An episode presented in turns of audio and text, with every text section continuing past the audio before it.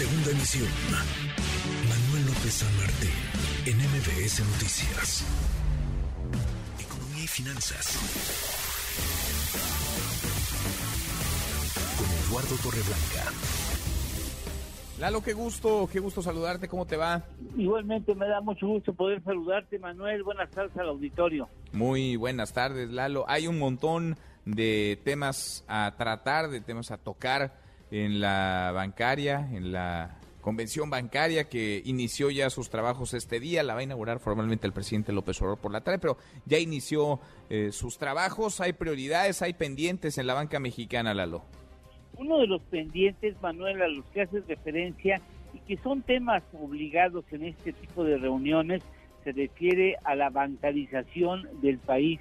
Es decir, necesitamos una mayor profundidad en la bancarización que tiene México, porque debemos eh, confiar en que al menos todos los adultos, todos los adultos en este país tengan al menos contratado un producto bancario. En la nación hay 2.458 municipios y la banca mexicana no está presente y lo reconoció hace un año la banca, las propias autoridades bancarias del país eh, reconocieron no estar presentes en 620 municipios. Ahora, si hablamos del sector financiero, está fuera en 476 de ellos. Solo el 21% de la población tiene al menos un seguro. El 56% de los hombres mexicanos tienen relación con la banca, al menos con un producto bancario, y el 43% de las mujeres. Curiosamente, a pesar de que son las mujeres más destacadas en solvencia y responsabilidad en sus compromisos financieros adquiridos.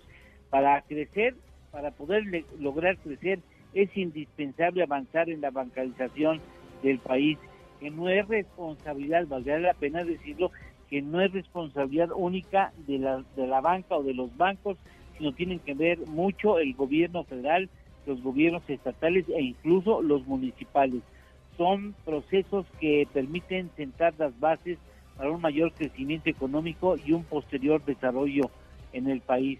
Curiosamente, Merchant Machine eh, establece que México es una organización internacional, establece que nuestro país es una de las naciones con menos avance en la bancarización, compartiendo lugares con Marruecos, Filipinas, Egipto y Vietnam. Y siempre es un compromiso del que se habla en las convenciones bancarias había la intención de la autoridad de lograr la bancarización completa del país en el 2023 y espero que haya se haya avanzado, pero me parece que no va a ser posible que en esta convención se anuncie que eso ha sido ya un hecho logrado, lamentablemente, y eso finalmente nos va a tener que retrasar como nos retrasa el asunto del crédito al sector empresarial de lo que podríamos hablar mañana, si me lo permites, Manuel. Por favor, por favor, valdrá la pena escuchar, sí, lo que se diga y cómo se diga en esta convención bancaria, Lalo, pero sobre todo lo que se ha avanzado y cómo se piensa,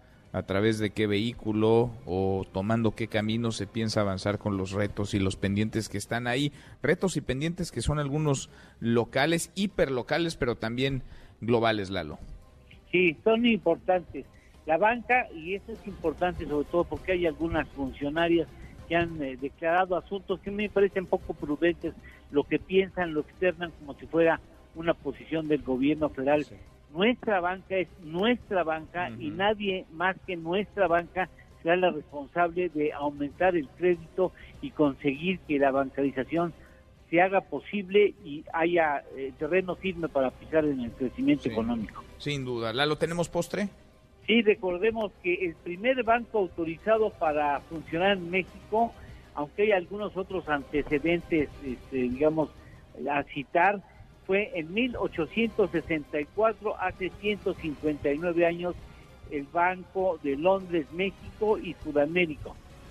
Mira, buen dato, interesante. Abrazo grande, Lalo. Igualmente, gracias Manuel, buenas tardes y buen provecho. Muy buenas tardes. Redes sociales para que siga en contacto: Twitter, Facebook y TikTok. M. López San Martín.